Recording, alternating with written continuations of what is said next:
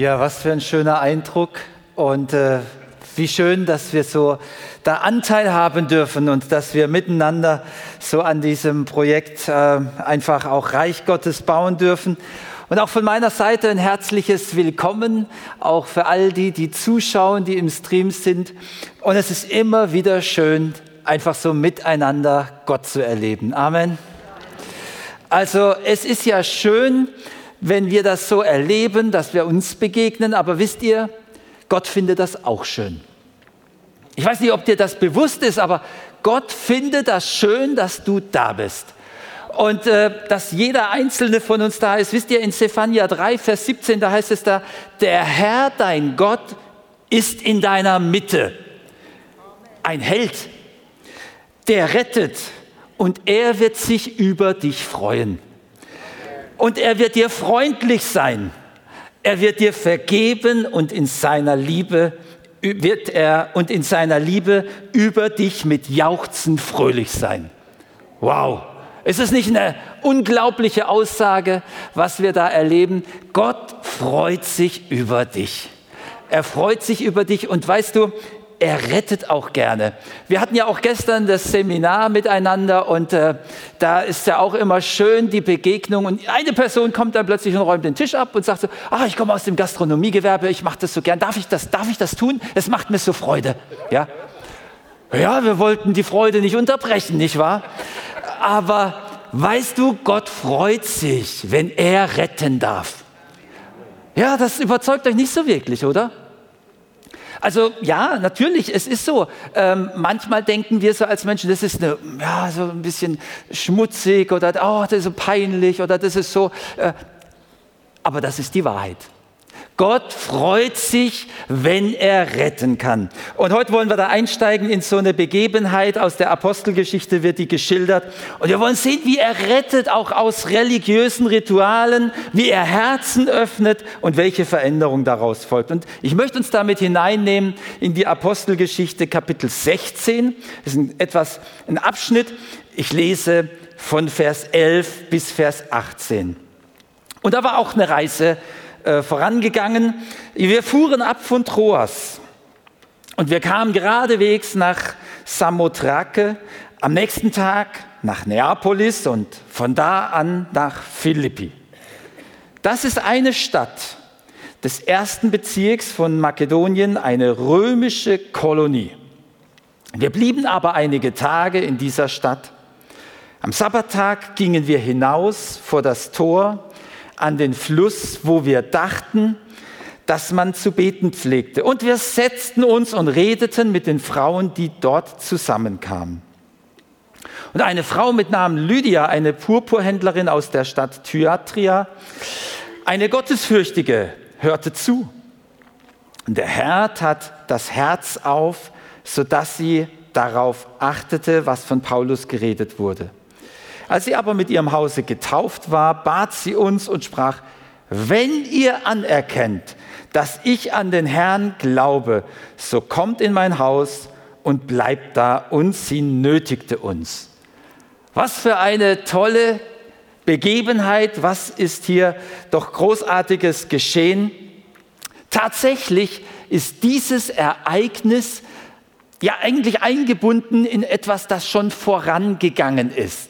Ähm, es beginnt ja hier in der Apostelgeschichte Kapitel 16 und Ende 15 wird so geschildert, wie Paulus auf die Missionsreise aufbricht und äh, wie sie Gemeinden besuchen. Und da liest man dann so, wie sie diese Gemeinden tatsächlich besuchen, wie sie dahin ziehen und ähm, wie er da mit Silas unterwegs ist. Und dann liest man die Gemeinden wurden im Glauben gestärkt und nahmen täglich zu an Zahl. Das ist doch mal eine schöne Aussage, oder?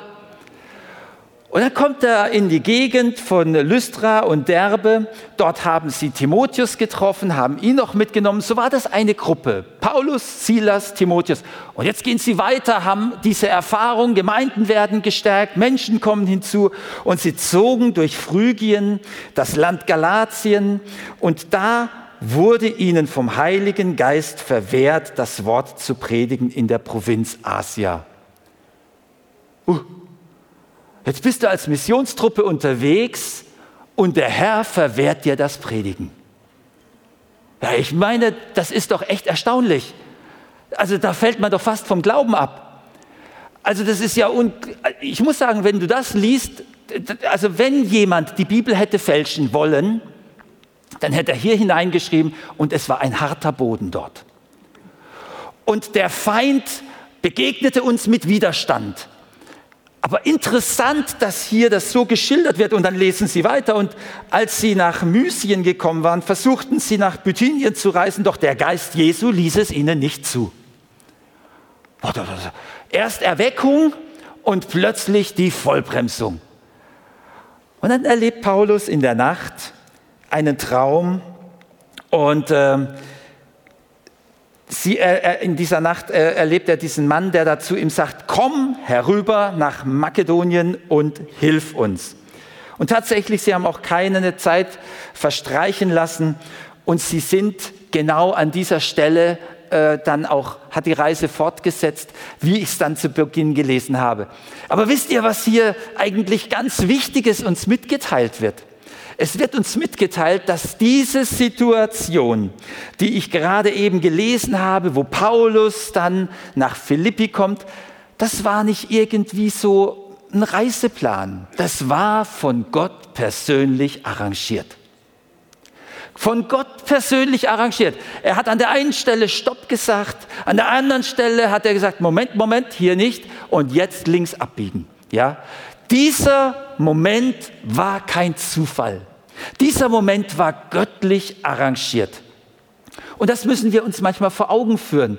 Wir meinen manchmal, wir könnten so Pläne tun und wir könnten dies tun und jenes tun, aber der Moment ist eigentlich der zu sehen, wenn ich jetzt gefragt hätte, wann gilt es denn vom Wort Gottes zu berichten, vermutlich hätte gesagt, zu jeder Zeit. Ja, Moment, aber hier haben wir gesehen, der Geist Gottes wehrte es ihnen. Es war nicht zu jeder Zeit und es ist nicht an jedem Ort. Wir müssen erkennen, wo Gott etwas arrangiert hat. Amen. Also wir können nicht einfach sagen, oh, jetzt machen wir mal und dies und das. Und dennoch Dennoch ist es so vorbildlich, auch an Paulus zu erkennen, er hat einen Widerstand erlebt, aber dann hat er nicht gesagt, naja Gott, wenn du nicht willst, dann bitteschön, dann lassen wir es halt sein, dann gehen wir an den Strand, dort ist auch schön. Nee, er ging weiter und er hat sich leiten lassen. Er hat sich leiten lassen. Und das ist manchmal ein Abenteuer, ein großes Abenteuer, aber ein herrliches Abenteuer. Und genau durch dieses Abenteuer kam er an diesen Ort. Gott hat etwas vor. Und in diesem äh, Bericht, den wir gerade gehört haben, da lesen wir, sie kommen hier und treffen eine Gruppe. Eine Gruppe von Frauen. Wir wissen nicht, wie viele es waren. Es waren einige. Aber Gott nimmt eine Person heraus. Und eine Person wird genau beschrieben und genau so ist das auch. Gott sieht nicht nur die Masse, er sieht den Einzelnen. Er sieht auch dich. Er könnte auch sagen, und du und du. Und äh, mit jedem, mit jedem geht er einen Weg und hat eine Geschichte. Gott hat etwas vor. Und in diesem Fall wird uns berichtet, wie gerade Lydia hier ähm, ganz besonders reagiert. Es werden nur wenige Worte über diese Frau eigentlich gebraucht, aber diese Worte sagen unglaublich viel, was eigentlich sich hier mit dieser Frau auf sich hat. Es handelt sich hier nämlich um eine Frau namens Lydia, eine Purpurhändlerin aus der Stadt Thyatria, eine Gottesfürchtige. Das ist kurz und bündig, aber es muss man sich vor Augen führen, wen wir hier eigentlich kennenlernen. Es ist eine eigenständige Frau in einer Zeit, in der das nicht unbedingt üblich war, aber möglich war. Es war möglich und Thyatria ist weit entfernt, also so eine Distanz um die 300 Kilometer roundabout. Das heißt, sie war eine Reisende unterwegs Manche gehen auch davon aus, dass sie sowohl in Thyatria wie auch in Philippi ein Haus besaß. Sie war Purpurhändlerin und Purpurhändlerin, das ist nichts anderes als äh, Luxusware. Also ob du jetzt mit Schweizer Uhren handelst oder mit Purpur, an dieser Stelle war sie eine sehr vermögende, wohlhabende Frau. Und ähm, würde sie hier in Karlsruhe wohnen, hätte sie vielleicht ihren Wohnsitz am idyllischen Geigersberg mit schöner Aussicht. Ähm, und hätte sie vielleicht ihre Boutique in, in, in Baden-Baden, dann würde sie in den Kurhauskolonnaden dort ihre Luxusware anbieten. Das äh, muss man sich vor Augen führen. Sie hat Ware verkauft für die Reichen und Schönen ihrer Zeit. Das war nicht irgendwie, naja, wir hatten das gerade eben gehört, ein Ein-Mann-Betrieb oder so. Das war Muttertag hier an dieser Stelle. Ja? Also ob sie eine Mutter war, wird nicht beschrieben an der Stelle, wird jetzt nicht weiter auf diese Geschichte eingegangen, aber es war eine Frau, die, ihre, die ihren Weg ging und was auch erwähnt wird, sie war eine Gottesfürchtige. Nun, dieses, dieser Begriff eine Gottesfürchtige könnte man ja so oder so interpretieren. Es war eigentlich aber ein feststehender Begriff. Eine Gottesfürchtige war nicht einfach irgendwie ein bisschen spirituell, sondern es war eine, man kann ja annehmen, sie war römischer äh, Nationalität, weil sie kam aus dieser Gegend. Zumindest hat sie in dieser Region gewohnt. Auf jeden Fall war sie keine Jüdin. Sie war keine Jüdin, aber sie hat den jüdischen Glauben für sich ähm, sich zu, rangenommen. Sie hat die Bibel gelesen, die damalige, eben das Alte Testament, und gebetet zu dem Gott der Juden. Und das nennt sich eine Gottesfürchtige. Und äh, das ist so ein feststehender Begriff. Und das ist so, wer uns hier in, Jeru äh, in, in, in Lydia begegnet. Und ich muss euch sagen, wenn Paulus hier so hinuntergeht und in diese Gruppe, äh, auf diese Gruppe trifft, dann stell dir mal vor, du wärst das.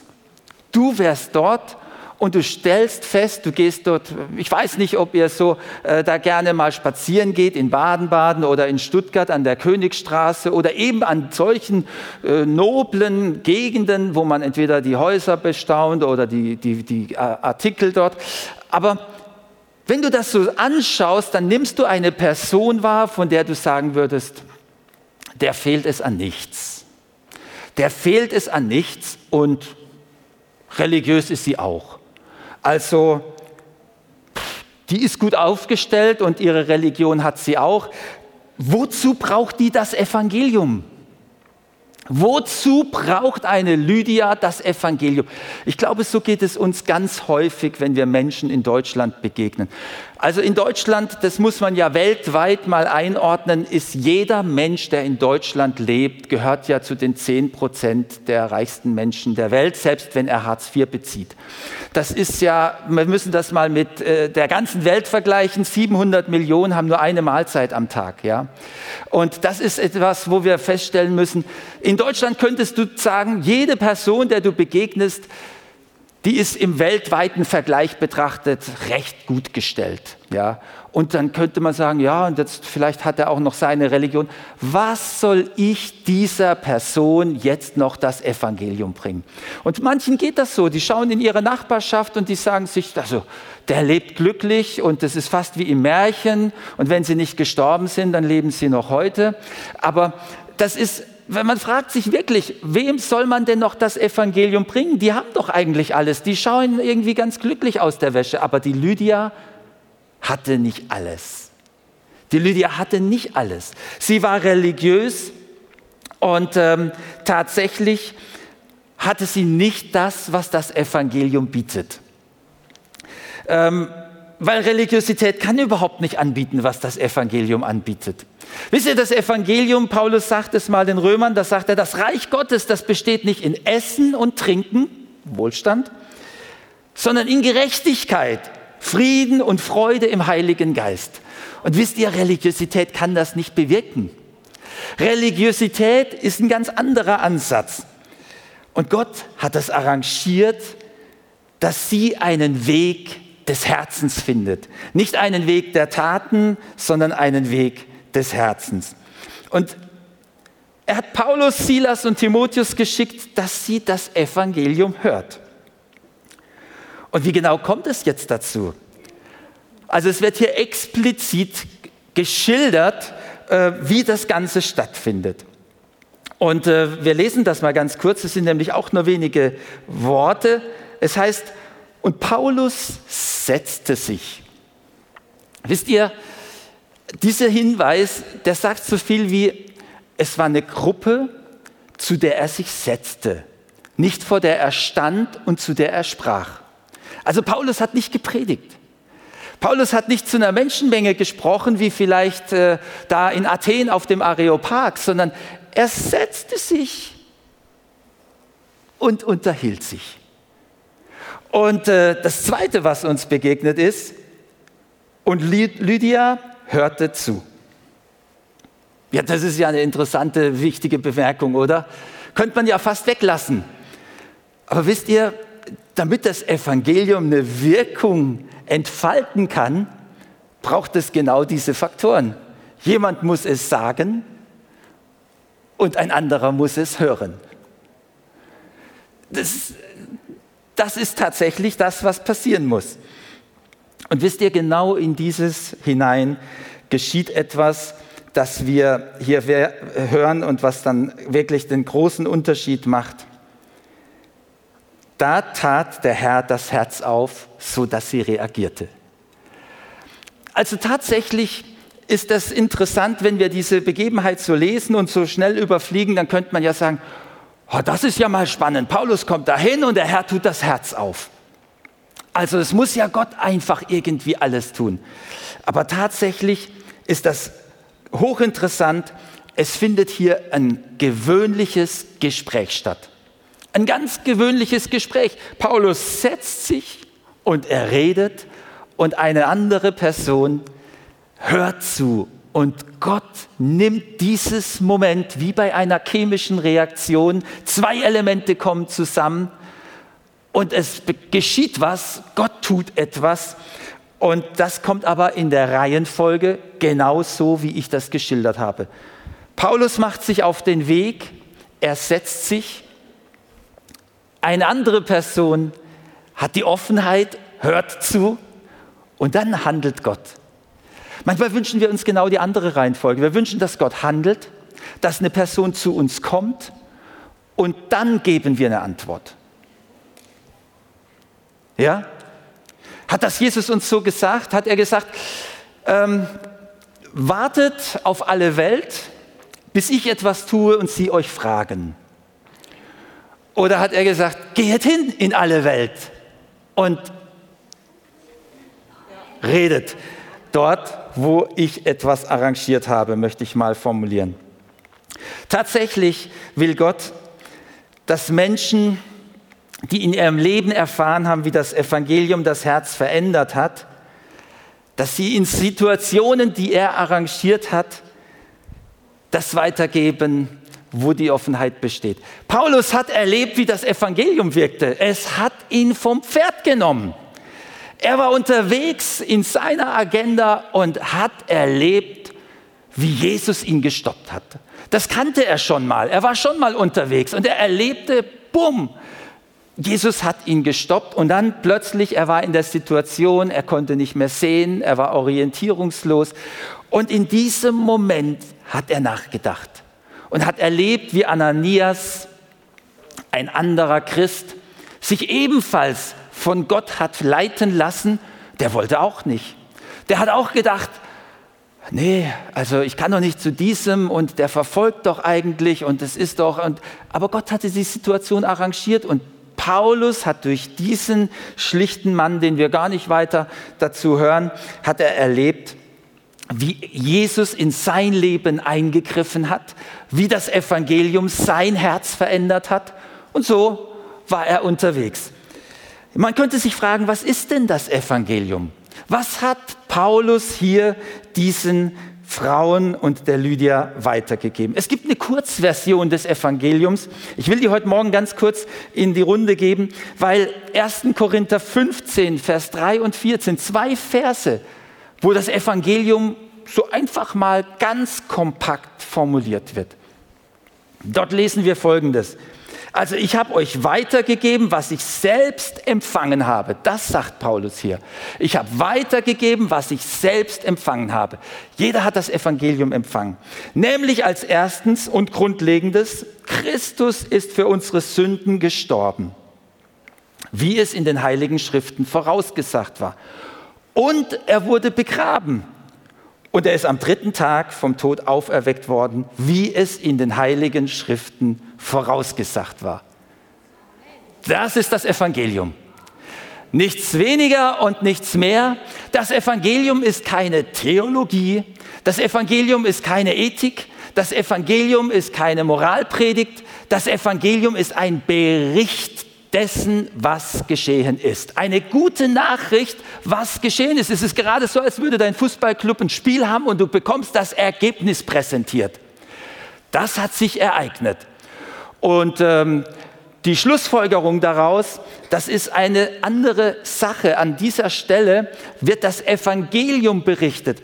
Und wir könnten uns fragen, na ja, in diesem Gespräch, was ist denn da passiert?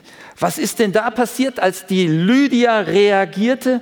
Ein Kommentator schreibt, als Frau, die teure Stoffe an reiche, schöne Menschen verkaufte, erkannte sie eine andere Schönheit.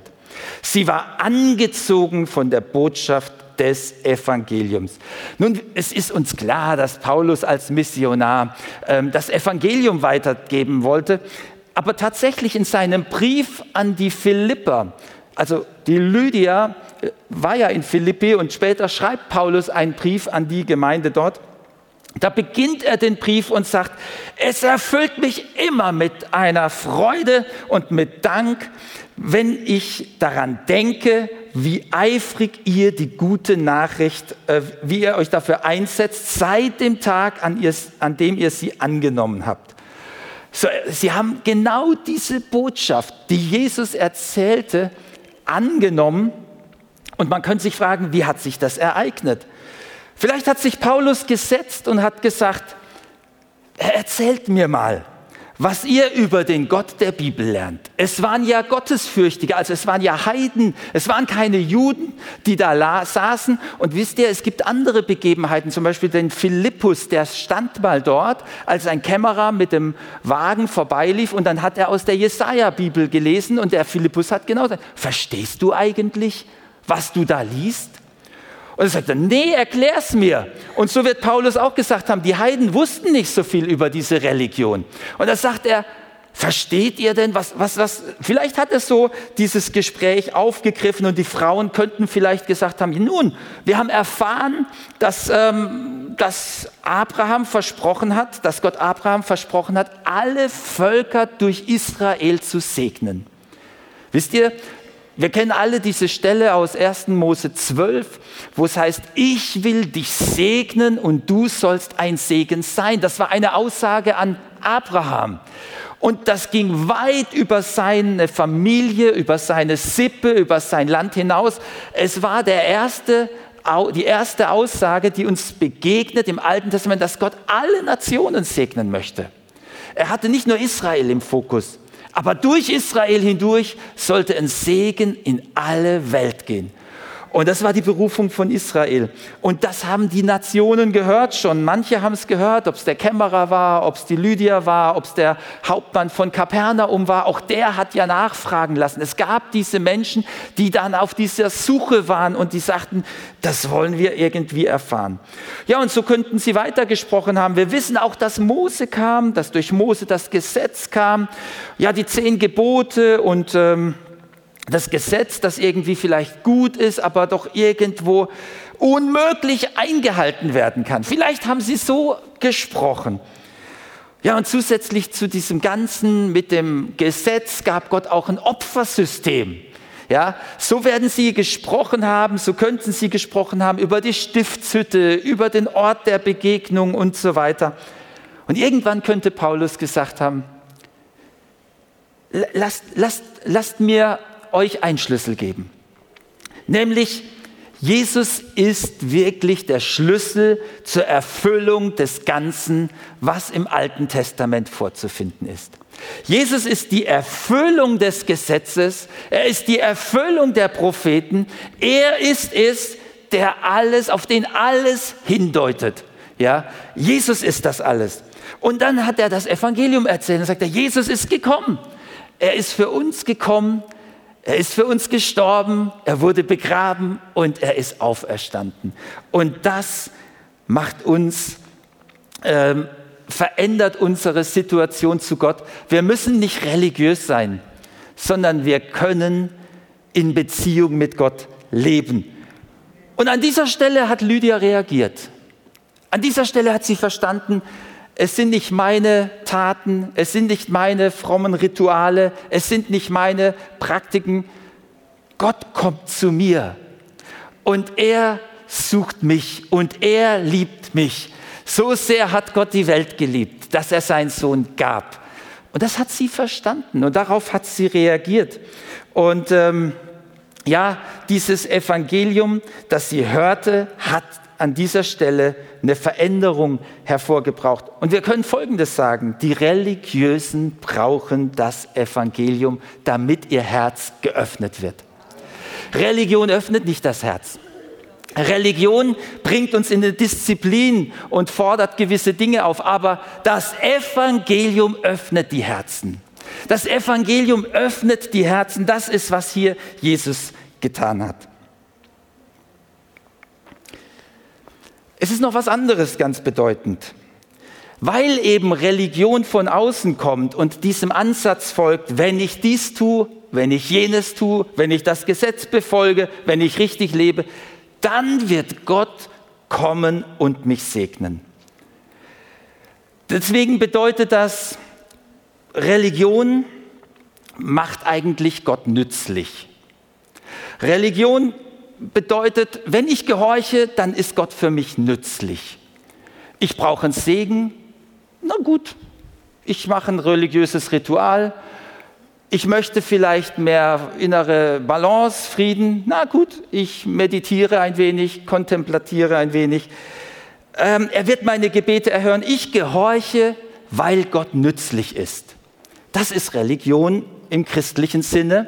Wir könnten auch andere, wir könnten auch andere Religionen herbeiziehen und in diesem, wenn wir vorhin hörten, Religion kann auch beeindruckend sein. Wenn man da alles stehen und liegen lässt. Religiöse Taten können richtig beeindruckend sein, aber was für eine Motivation ist dahinter? Und wird auf irgendeine Weise das Herz geöffnet? Wir sehen hier, das Evangelium war erforderlich, damit das Herz geöffnet wird. Und das ist tatsächlich der Weg, den Gott mit uns gehen will. Nun, wir sehen, etwas ist geschehen in diesem Ganzen. Etwas ist passiert und die Lydia hat reagiert. Wenn man den Bericht liest, dann äh, steht nicht direkt darin, ob da Zeit vergangen ist, ob sie erst noch mal ähm, nachgedacht hat. Lesen wir den Bericht, dann klingt es richtig nahtlos. Und ähm, auch bei dem Kämmerer aus dem Morgenland war das recht nahtlos. Also wir lesen direkt, ähm, dass sie sich hat taufen lassen. Als sie getauft wurde, also als sie aber mit ihrem Hause getauft war, bat sie uns und sprach, wenn ihr anerkennt, dass ich den Herrn glaube, so kommt in mein Haus und bleibt da und sie nötigte uns. Jetzt kann man sich fragen, was ist das gemeint, ich und mein Haus? Vielleicht war ihre Dienerschaft mit bei dieser Gruppe dabei. Es wird nicht weiter ausgeführt. Aber die Taufe bei Johannes am Jordan, die war auch ohne Taufkabinen. Ich weiß nicht, wie das war. Aber ich glaube, es war recht unkompliziert. Der Kämmerer aus dem Morgenland wurde auch, hindert mich, dass ich jetzt getauft werde, sagte er. Also Fakt war, sie hat das Evangelium verstanden und sie wusste eins, die Taufe bedeutet, das Alte bleibt hinter mir und ich gehe in einem Bund mit Jesus weiter in ein neues Leben. Und sie hat verstanden, da gibt es ein neues Leben für mich. Da beginnt etwas Neues. Und wisst ihr, tatsächlich, diese Begebenheit in Philippi hat ja die erste Gemeinde in Europa gegründet. Philippi war die erste Gemeinde in Europa. Und es begann mit einem einfachen Gespräch mit Frauen. Es waren keine großen äh, Ereignisse. Es war keine große Kirche da. Es war wie eine Pro-Synagoge, so, so am Rande ein Ort, wo man sich getroffen hat. Heute würde man sagen, es war eine Kleingruppe. Irgendwo am Rande hat man sich getroffen. Aber Gott hat das arrangiert und er hat dieses göttliche Leben hineingelegt. Ähm, und Lydia hat es ergriffen und sie ging den nächsten Schritt und dann ging der nächste Schritt und was sie handelte, war plötzlich aus dem Herzen geboren. Es war keine Sache, äh, sagte, jetzt müsst ihr bei mir bleiben. Ähm, sie, sie, suchte die Gemeinschaft mit den, äh, denen, die das Evangelium gebracht haben. Und das ist eine Dynamik, die eigentlich dann davon zeugt, dass es wächst und wächst und wächst. Es war keine Last mehr, keine religiöse Last, sondern es war ein Herz entzündet und das hat Leben gefunden und wie Jesus sagt, Leben und volles Genüge. Es änderte sich alles, es war keine Pflicht mehr. Und das ist der große Unterschied zwischen Religion und einem entzündeten Herzen. Es ist ein großer Unterschied, ob du etwas tun musst, um jemandem zu gefallen, vielleicht einem Arbeitgeber, oder ob du jemanden liebst und etwas tust, weil du ihn liebst. Ja, vielleicht äh, am Hochzeitstag oder an Muttertag oder am Geburtstag oder an jedem Tag. Aber wenn du jemanden liebst und wenn du so vielleicht dich erinnerst, wenn du frisch verliebt bist, dann machst du die verrücktesten Sachen, um jemandem zu gefallen. Ist das so? Ja. Wer jetzt Nein sagt, hat das Leben nicht kapiert. Ja, ja, ja. Aber der Punkt ist, wenn du in einer Beziehung bist und du würdest immer nur für den anderen alles tun, um ihm zu gefallen, und es würde nicht erwidert werden, dann wäre das komisch, oder? Jesus hat sich erniedrigt und er hat uns seine Liebe gezeigt. Und weil wir seine Liebe erleben, handeln wir in Liebe und erwidern sie. Und das ist etwas, was wirklich geschieht und das ist etwas, das wir erleben dürfen. Und das wollen wir einfach auch heute Morgen so annehmen. Ich würde gern noch mit uns beten. Und ich lade uns ein, mit mir aufzustehen. Vielleicht hast du einen Moment, wo du sagst, wow, ich merke eigentlich an manchen Stellen in meinem Leben, da verhalte ich mich ein bisschen religiös.